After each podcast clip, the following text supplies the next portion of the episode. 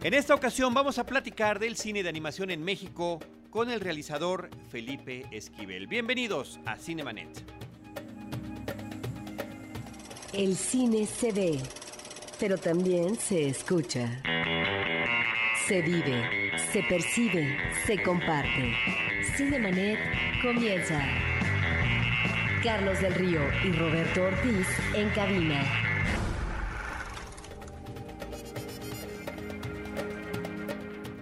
www.cinemanet.com.mx es nuestro portal. Es un espacio dedicado al mundo cinematográfico. Yo soy Carlos del Río y a nombre de Paulina Villavicencio, nuestra productora general, de Uriel Valdés y de Roberto Ortiz, les doy la más cordial bienvenida. Y claro, Roberto, te saludo. Carlos, es muy interesante que platiquemos con un director que está trabajando la animación.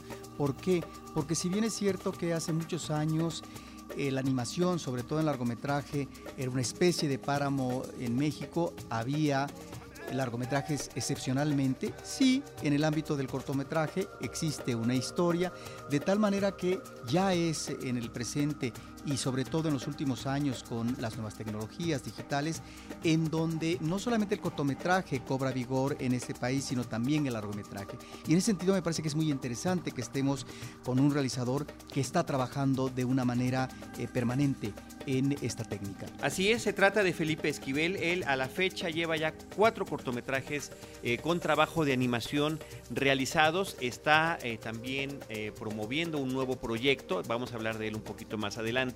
Pero eh, se trabaja en esto de manera constante, como dice Roberto, permanente, porque tiene un estudio de animación que, donde trabaja también el tema publicitario. Estimado Felipe, bienvenido a Cinemanet y gracias por venir a compartir con nosotros tu experiencia.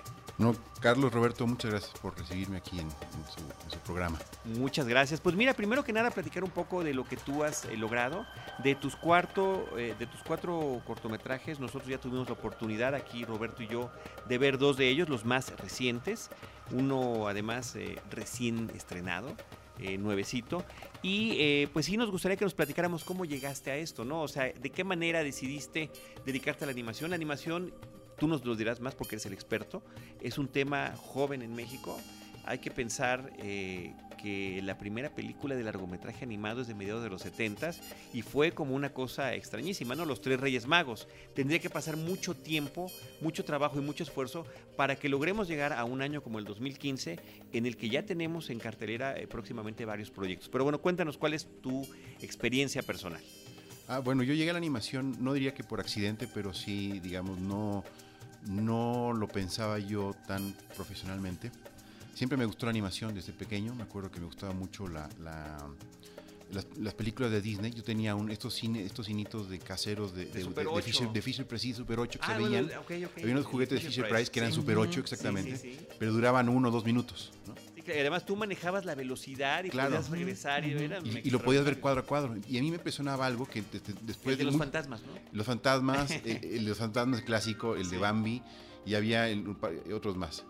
Y, y- y- y algo tiene esos, esos este, que para mí eran cortitos, no de un minuto, que me fascinaba, que yo no entendía, que después de muchos años logré entender que era lo que Walt Disney llamó la ilusión de la vida. ¿no? Que es, en la animación no, es- no se trata de mover, sino dar ilusión de vida. Por eso viene animación de ánima, no de alma. Y bueno, yo estudié eh, física en, la- en la UNAM. Eh, pero llegó un momento en que me di cuenta que no era lo mío. Pero yo estaba en la parte de visualización científica. Yo estuve en la UNAM, en la, en, en la, en, en- la CREI, en la supercomputadora de la UNAM. Y yo hacía animaciones, eh, simulaciones para los científicos. Ok. Entonces yo estaba como en una parte intermedia entre ciencia y arte, pero no era ni uno ni otro, ni el otro, ¿no? Y luego cuando eh, decido ya no ser físico, ¿no? Que digo, ya no, no voy a dedicarme a esto, y me entró un amor, no sé, no sé de dónde, la animación, ¿no? Era la época en que este, salía Toy Story y la salía Parque Jurásico. Y dije, bueno, esto, esto me gusta, esto me gusta mucho. Pero no había mucha información de cómo hacer la, animación en- ni en México ni en el mundo. No había libros, el internet estaba muy, muy verde, ¿no? O sea, no, no se podían ver videos como ahora en YouTube. Y entonces tomé los libros que había más parecidos a animación en la facultad, que eran libros muy técnicos. Y curiosamente uno de ellos era el libro que se llama La Biblia de, de Renderman, que es el software que utiliza Pixar para hacer su- sus, sus películas. Y entonces yo no tenía acceso a Renderman, pero leí sobre eso y, y luego me di cuenta yendo a, a- a congresos de, de- de de gráficas que se, necesitaba mucha gente que supiera ese, utilizar ese programa. Entonces yo eh, por ahí entré. Y Ahora, perdón, yo déjame te interrumpo porque a final de cuentas este antecedente de, de, la física que estudiaste en la UNAM creo que empata muy bien con, con, esta trayectoria, digamos, no particularmente voluntaria, ¿no? No fue el objetivo que tenías, pero se fue conjugando de, de manera muy conveniente. Sí, completamente, porque además yo en la facultad vi unas unos, unos este, VHS de una cosa que se llamaba SIGGRAPH, que de hecho es, un, es una organización que se encarga de juntar a toda la gente que le gusta las gráficas por computadora, ¿no? que tiene que ver, son científicos, artistas. Y así como yo comencé un poco como desde la parte técnica, Pixar comenzó igual, eran un grupo de científicos originalmente, ¿no? que ellos programaban todas sus animaciones y ya con el tiempo se fueron como haciendo más, más artísticos. Y al grado que ahora ya, eh, eh, digamos, ya, hay carreras de animación eh, por computadora, pero en un momento, digamos, de, mi carrera, yo vi cómo esta transición de cómo contrataban, bueno, cómo corrían a los animadores tradicionales de Disney, por ejemplo. Entonces los contrataban, pero no sabían hacer animación 3D. Entonces trataban de inventarles aparatos para que ellos con sus técnicas tratando de, emular el 2D pudieran hacer 3D. Por ejemplo, este, eh, algunas películas les hacían unos monitos para que los fueran animando cuadro a cuadro y eso ya no se hace ahora, ¿no? Entonces, un poco como mi evolución en, la, en, mi carrera profesional tiene que ver un poco como con la evolución que ha tenido estos últimos años la animación. Me llama la atención en dos de los cortos que pude ver, que es Azul Maduro y Un día que llueva, encontramos esta dualidad, que es una contradicción en la vida diaria eh, de los humanos. Por un lado, en el caso de Azul Marino, lo que tiene que ver, eh, eh, Azul Maduro, lo que tiene que ver con la responsabilidad cotidiana del mundo de los adultos, donde tienen que establecer la racionalidad y la disciplina para que las cosas se vayan dando y de manera programada se cumplan de una manera conveniente a través eh, de la cotidianidad. Pero está al mismo tiempo la presencia infantil, que a partir de la imaginación desbordante es que puede tener el cobijo de un personaje de animación que finalmente está ahí presente, en donde esto es un manejo lúdico por parte de este personaje infantil, pero que puede terminar en cualquier momento en cuanto la racionalidad se impone. Eso por un lado.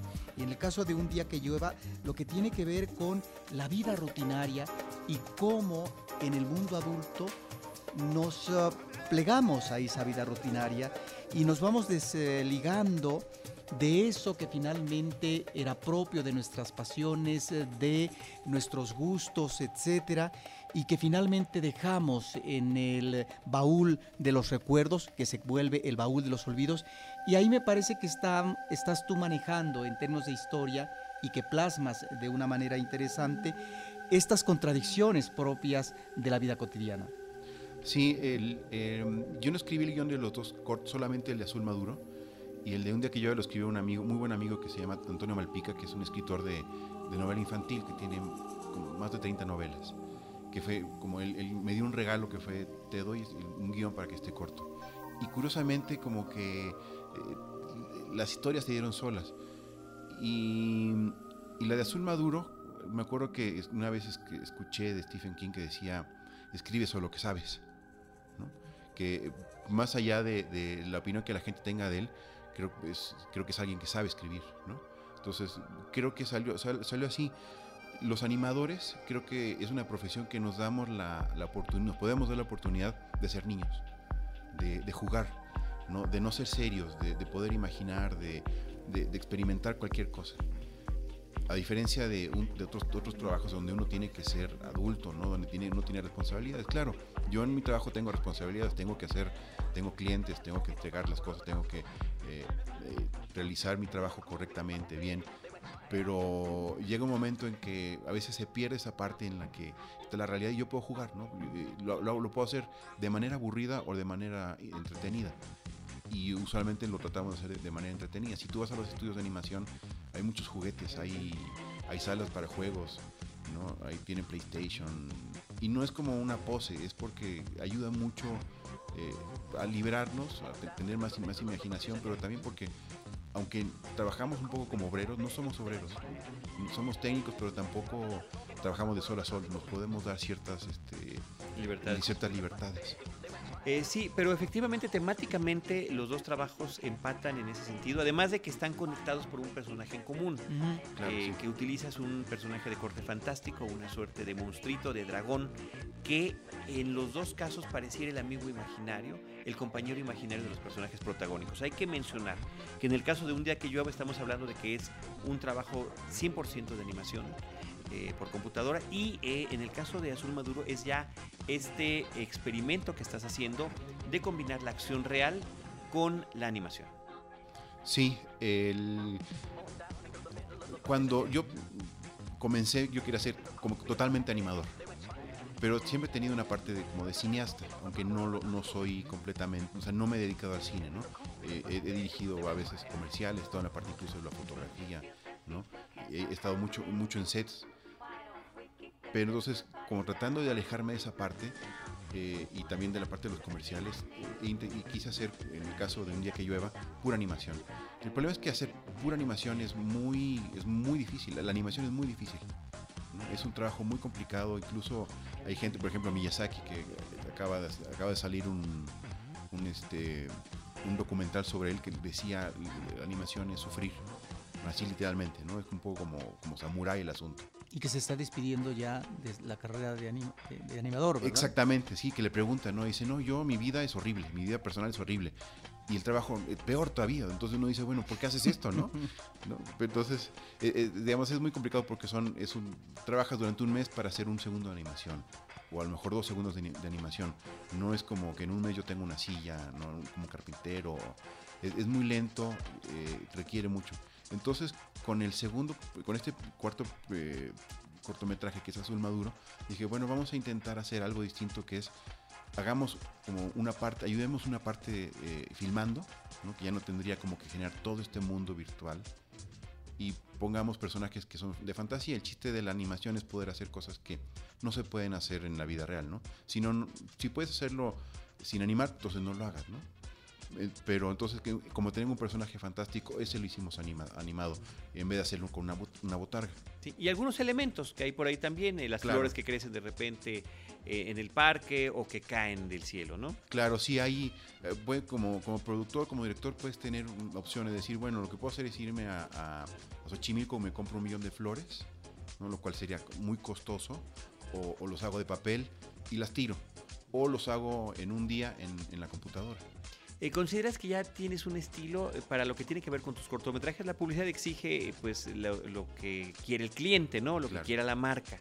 Pero en lo que tiene que ver con tus trabajos, aquí eh, reitero eh, para nuestros amigos, ojalá que podamos poner uno de los cortos si está disponible para que lo puedan ver. Sí, sí, desde luego. En el caso de Un día que llueva, Claro que sí. ¿cuál, cuál dirías tú que es tu estilo? ¿Cuál es tu influencia? Eh, yo, quisi- yo quisiera este, decir, mi, mi estilo es muy infantil, en el sentido, va mucho dirigido hacia niños. He intentado hacer cosas más serias y no, como que no me sale.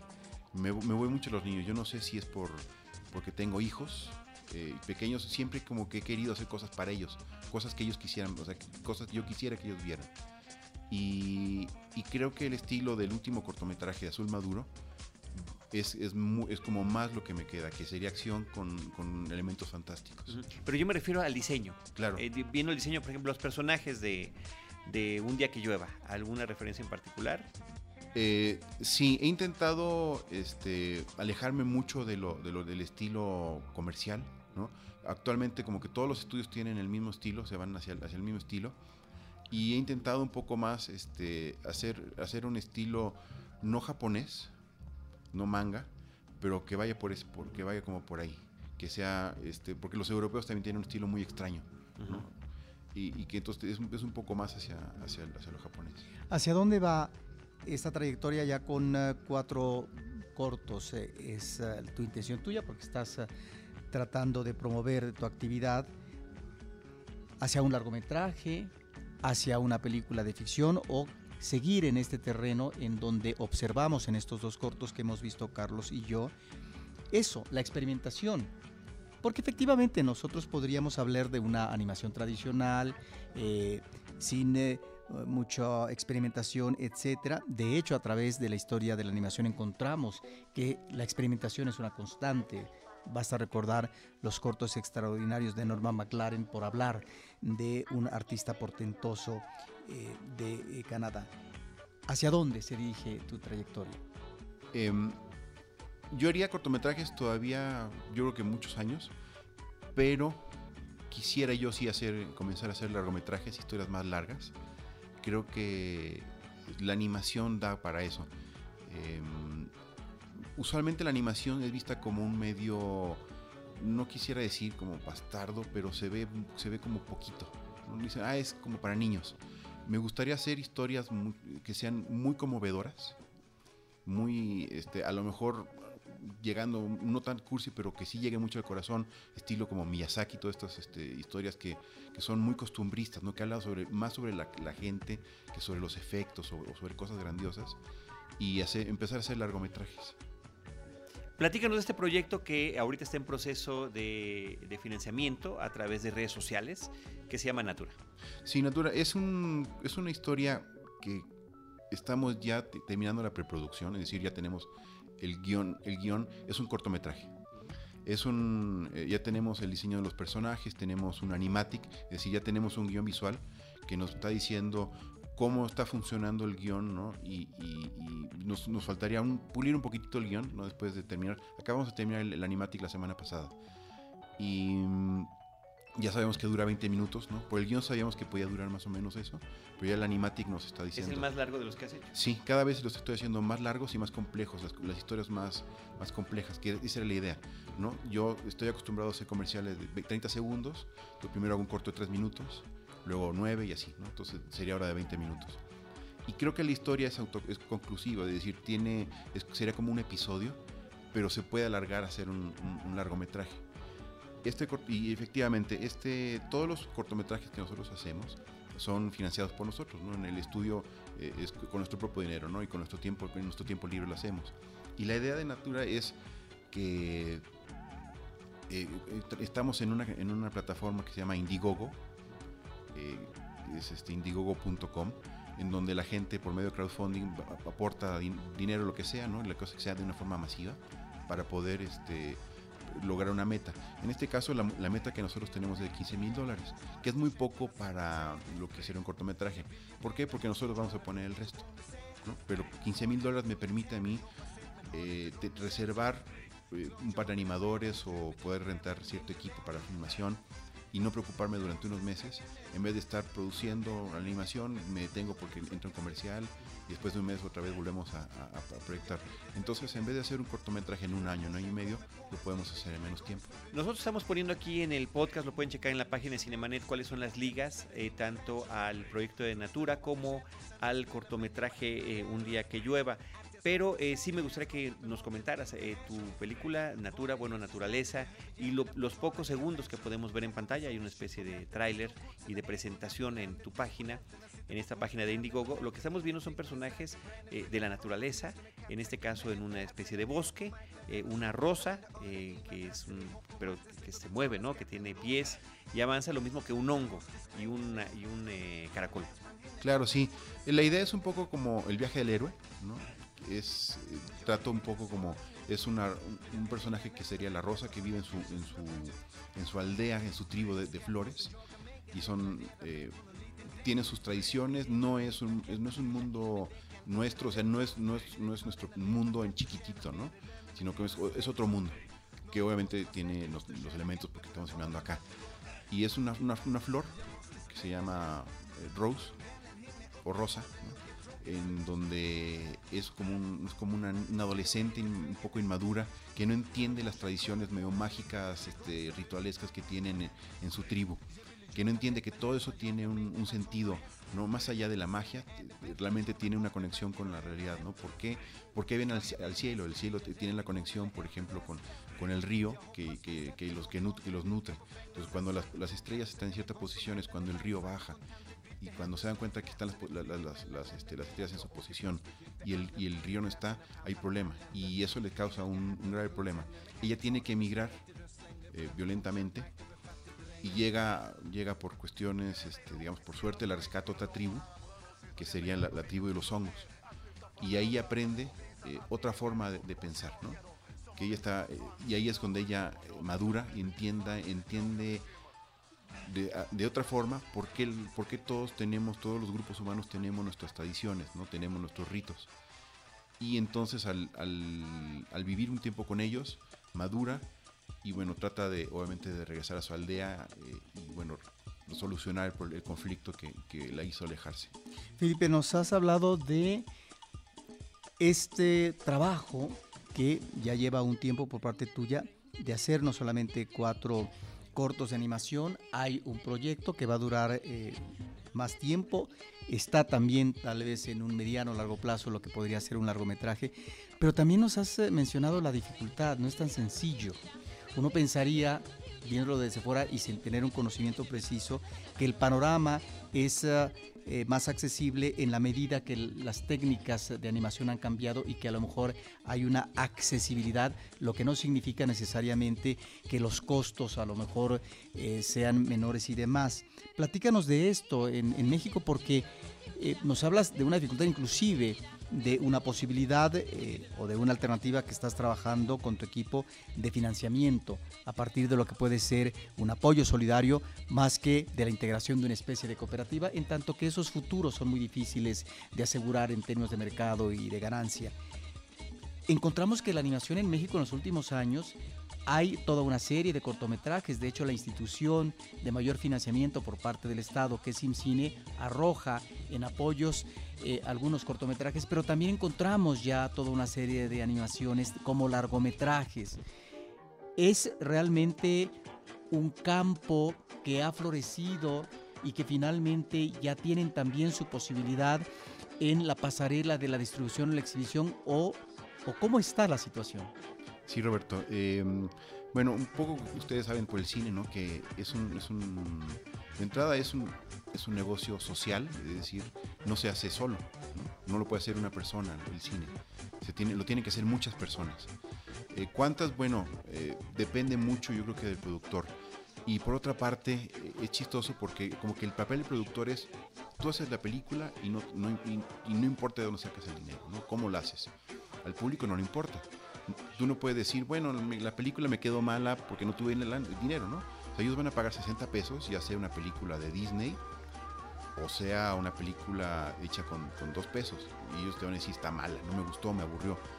Y, y sí, el, cine de animación en México había estado, obviamente, hace 15 años yo no me imaginaba que hubiera una película mexicana animada.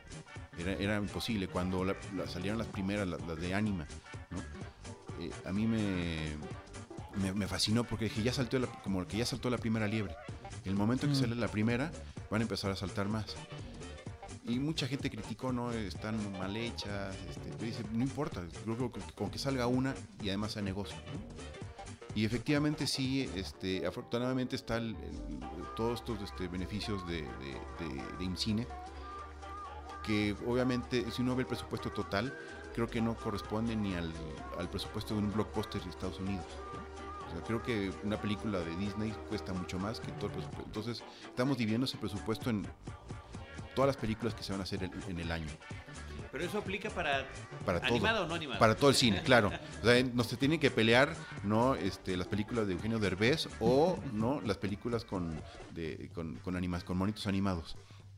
Pero digamos, en estos últimos años se habían hecho películas normales y no se habían hecho películas animadas, hacía una de repente, ¿no?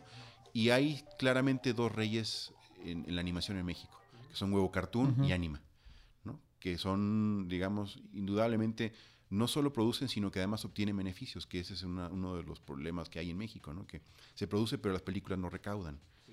Este, y ellos lo están consiguiendo. Ellos lo están consiguiendo. De hecho, hay una anécdota de, de los hermanos Riva Palacio, de los Huevo, Cartoon, que después de hacer su primera película, llegaron a IMCINE y venimos a regresar nuestro dinero. Nos lo dijeron aquí en Cinemanet. Sí. Lo tenemos ahí. Ahorita checo el episodio para dar la referencia. Y, y, los de IMCINE no saben qué hacer con el dinero porque no, no, no estaba pensado. nunca había pasado. nunca, había pasado. Era fondo, eh, eh, fondo perdido, ¿no? Claro.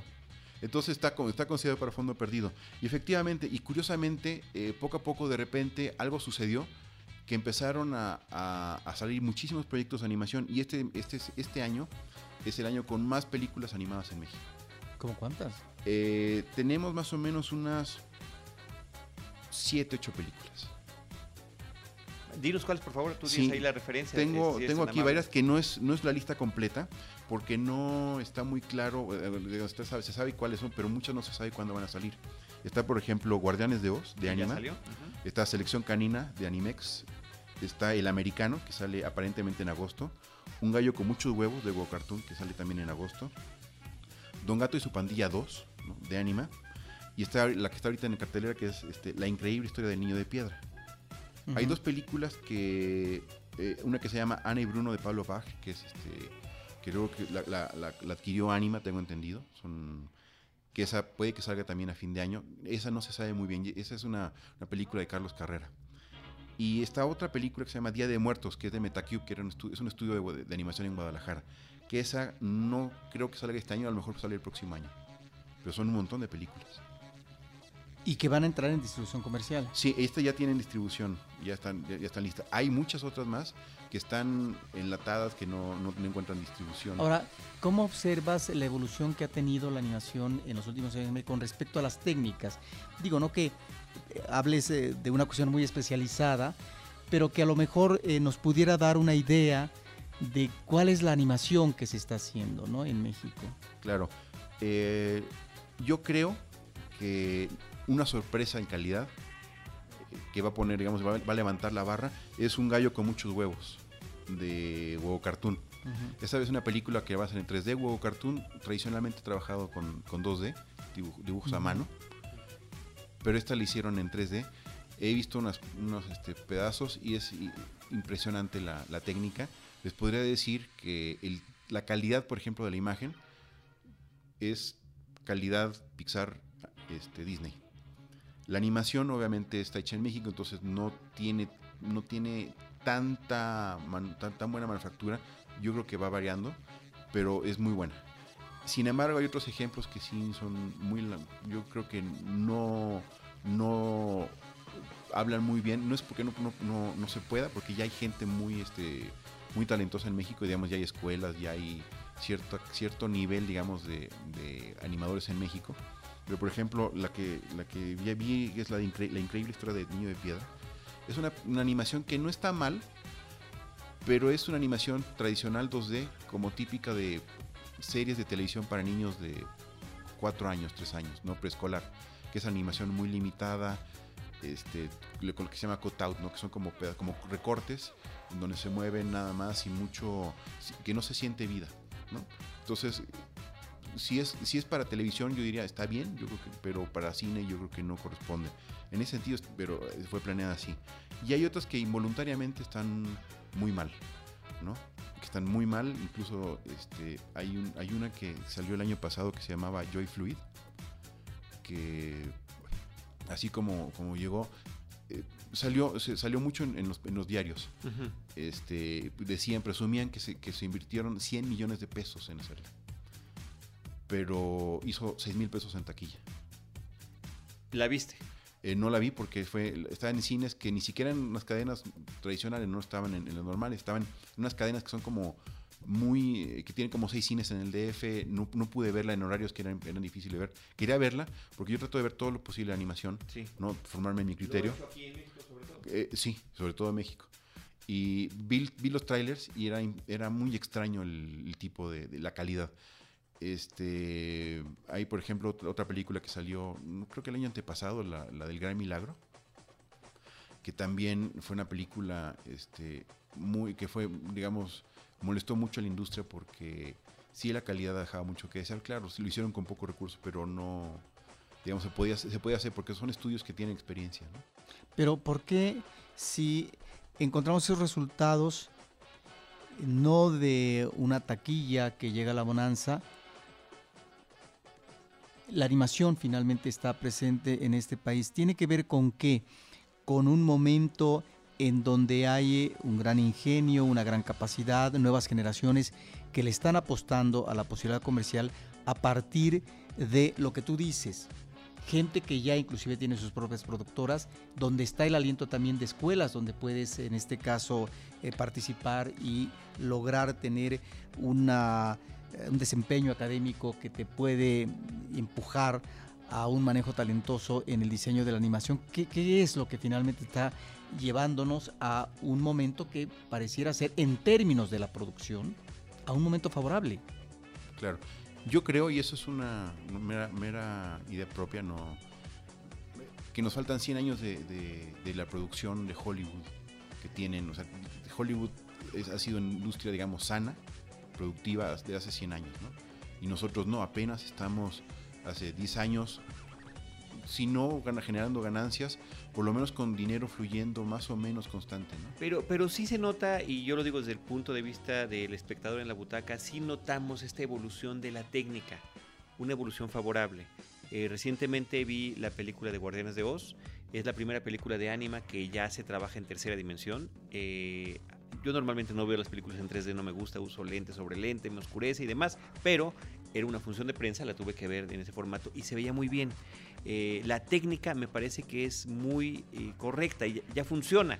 Lo que me parece es que la película es muy aburrida. Me parece que a pesar de que se está tomando los personajes clásicos de, de Baum eh, y de, que han sido vistos tantas veces en el cine, sobre todo por la gran versión del 39, bueno, pues este, nos deja mucho que desear en términos de historia, de narrativa, de guion. Ahí creo que es el, gran problema, ¿no? Sí. En cuanto al los Guardianes de Oz, que es 3D hecho por Anima, me voy a me- me- yo me atrevería a aventurar, y me- puede que me equivoque, y, ojalá si estoy equivocado me, corrijan y me den una, una palmada en las manos. Es muy posible que incluso Guardianes de Oz no se haya hecho en México. Eh, Anima tiene muy buenos este, contactos, muy buena de producción, por ejemplo, con, India. Entonces es muy posible que incluso esta la- la hayan hecho allá. Ok. ¿no? Es decir, con dinero, dinero a lo mejor una coproducción no, y, y la mandan Pero eso no está, eh, digamos, registrado, no se comenta, ¿no? Simplemente se dice que es la película, la primera película de animación en 3D mexicana.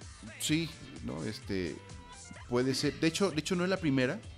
La primera, digamos, incluso estereoscópica es una que se llama Sibao. Sí, perdón, hace- la primera de Anima. la, la primera, la primera. Sí. Este, sí, porque ellos tradicionalmente hacían 2D.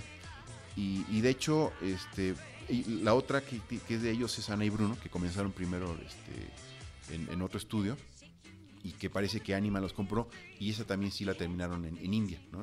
Me- son todos estos este, comentarios que se en la industria que le hicieron en un estudio con, un con 200 animadores en un mes y medio. O sea que, que es- allá tienen una capacidad. Y a lo mejor es, es por eso que está muy bien. Y efectivamente sí, los, el- las historias en México fallan mucho. Y uno siempre que está en reuniones de la industria con otros animadores, o siempre dice, no, es que en México tenemos muy buenos guionistas.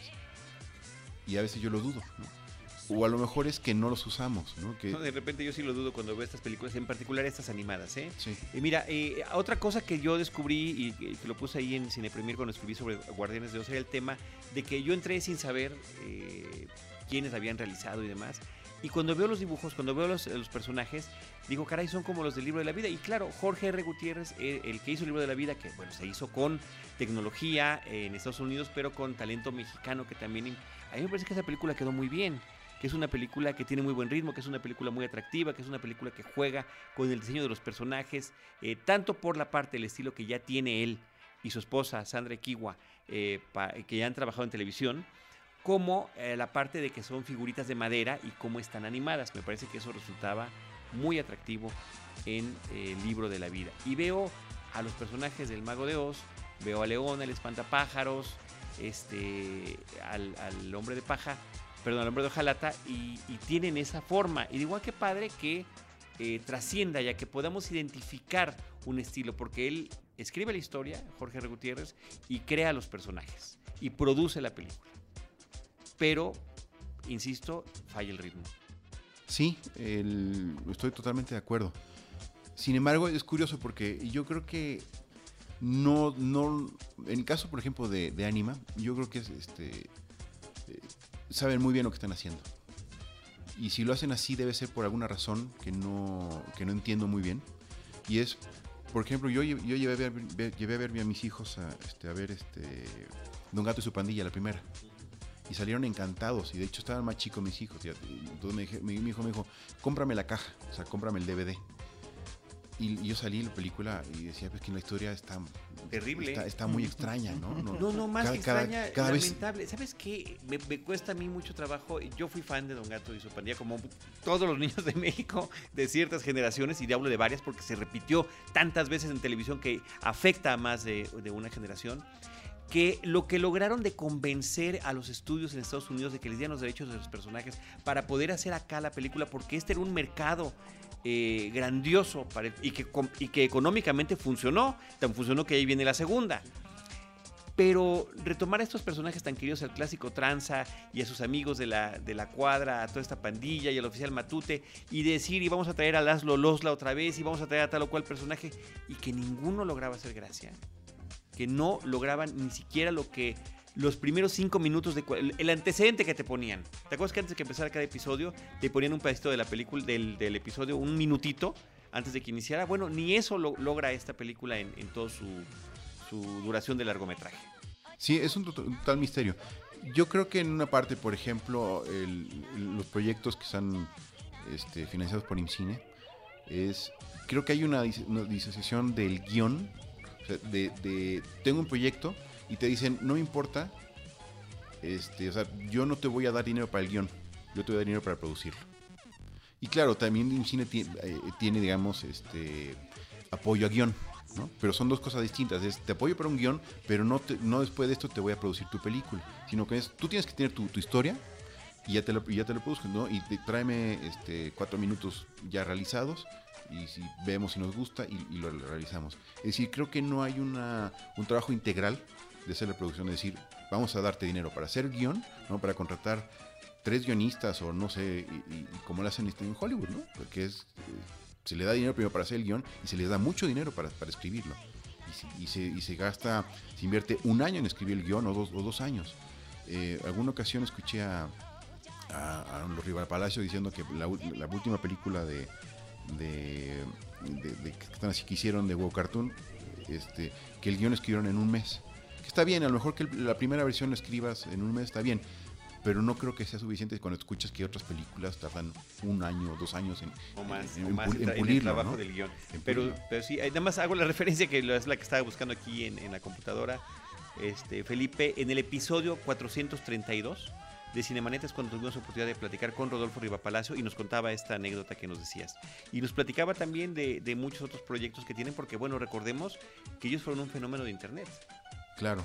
Y que pudieron ganar dinero en Internet. Y que lo hicieron muy bien, manejaron muy bien una técnica que creo que ya ahorita ya no, ya no funciona tanto, pero la gente pagaba por ver esos cortos. Claro, pero eso además les dio oficio. Es decir, obviamente este, el poder escribir, el poder escribir un, guion en un mes, y estoy seguro que la película la gente se va a morir de la risa cuando, cuando vayan a verla. estoy seguro que les va a gustar. Ahora, eh, cuando tú mencionas el guion, a lo mejor sería bueno eh, aunque nos ah, das la impresión en tu comentario que realmente el guion tiene que ser muy riguroso, porque en el caso de, bueno, en cualquier película, no solamente en la de animación, sino también en la de ficción, pero lo que voy es que en la ficción encontramos dos modalidades, lo que es el guion de hierro en el caso de las películas de Hitchcock, donde tal como quedaba el guion, se traducía a imágenes con los actores y las locaciones, ¿no? Así era el estilo de trabajo de Hitchcock, pero está también el guion que deja un margen de libertad para el momento de la filmación, tiene que ver también con el director, eh, puedan improvisar, aunque la improvisación no necesariamente signifique descuido en el manejo del trabajo, algunas cuestiones que surgen eh, como creación propia del director al momento de estar filmado. Depende del estilo y del trabajo del director. Pero me da la impresión por lo que tú estás diciendo con respecto al guion de animación, cuando hablas de meses ¿no? de trabajo, es porque la correspondencia tiene que ser exacta de el guion con lo que finalmente se convierte en imagen, porque si no, no funciona. Porque si no, no solamente va, va a haber un problema del impacto de la imagen hacia el público, sino también del tratamiento del personaje y del impacto visual que tiene en la pantalla completa los personajes con su respaldo escenográfico, ¿no? Claro, sí. Eh, yo, además esto creo que tiene que ver un poco como la, con la visión occidental de, cómo se produce. de cómo se produce este, la animación, ¿no? En los Estados Unidos eh, son bien rigurosos en ese estilo, pero por otra parte está, creo que un caso muy excepcional de, que es Hayao Miyazaki, que él no escribe, él no escribía guiones, él, él dibujaba. Entonces lo que él hace es, conforme se comienza la película, él comienza a dibujar el storyboard. Y nadie sabe hacia dónde va la película, solo él. Y de hecho la película está a punto de terminar y todavía no tiene el final. Él está todavía dibujando y lo que le entrega son el dibujo, el storyboard. Y claro, en algún momento lo, lo- lo- lo discutirán y todo, pero digamos, el guion no está. Y, conforme se va haciendo la película, él va haciendo el, guion. Y, para la última que hizo, que fue la Se levanta el viento, eh, estaban ya, ne- necesitaban, ¿no? Le decían, bueno, ¿con qué- ¿en qué seguimos? ¿no? Y él dice, todavía no tengo el final. Lo dibujo en estos días. Muy bien, pues bueno, son, son muchas eh, las, las cosas que comentar al respecto. Este, Felipe, ya tendremos oportunidad en alguna próxima ocasión. Mucha suerte con el proyecto. Eh, desde aquí de Cinemanet, eh, con todo gusto lo compartimos con todos nuestros amigos cinéfilos que nos escuchan, eh, que conozcan tu trabajo. Ahí est- estamos poniendo las ligas para que ellos lo puedan checar. Y no sé si tengas algún comentario final. Este, Carlos, Roberto, pues muchas gracias por, por, por haberme invitado. Estuvo muy. muy- ¿Tu- muy ¿Tus redes sociales? Este, eh, tenemos en Facebook Ch- Chaman Animation, ¿no? Chaman Animation. Este, Twitter Felipe, E- bueno, arroba Felipe R. Y este, y bueno, la página web es chamananimation.com. Y Excelente. reiterar eh, lo que ya se mencionó, eh, Carlos, que a partir de esta posibilidad de ver el avance de un eh, proyecto que está en camino, que se está encauzando, bueno, que exista ese apoyo materialmente solidario por parte de la gente para que pueda impulsar un proyecto que finalmente está encaminado. Muy bien, pues muchas felicidades. Muchas gracias. Y eh, nosotros eh, aprovechamos también para recordar nuestras redes sociales.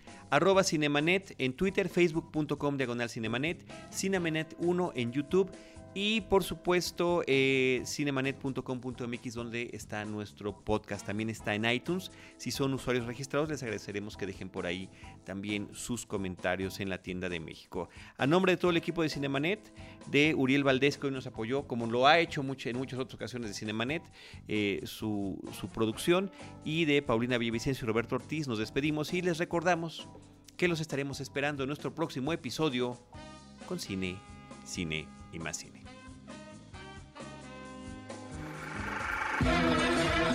Cinemanet termina por hoy.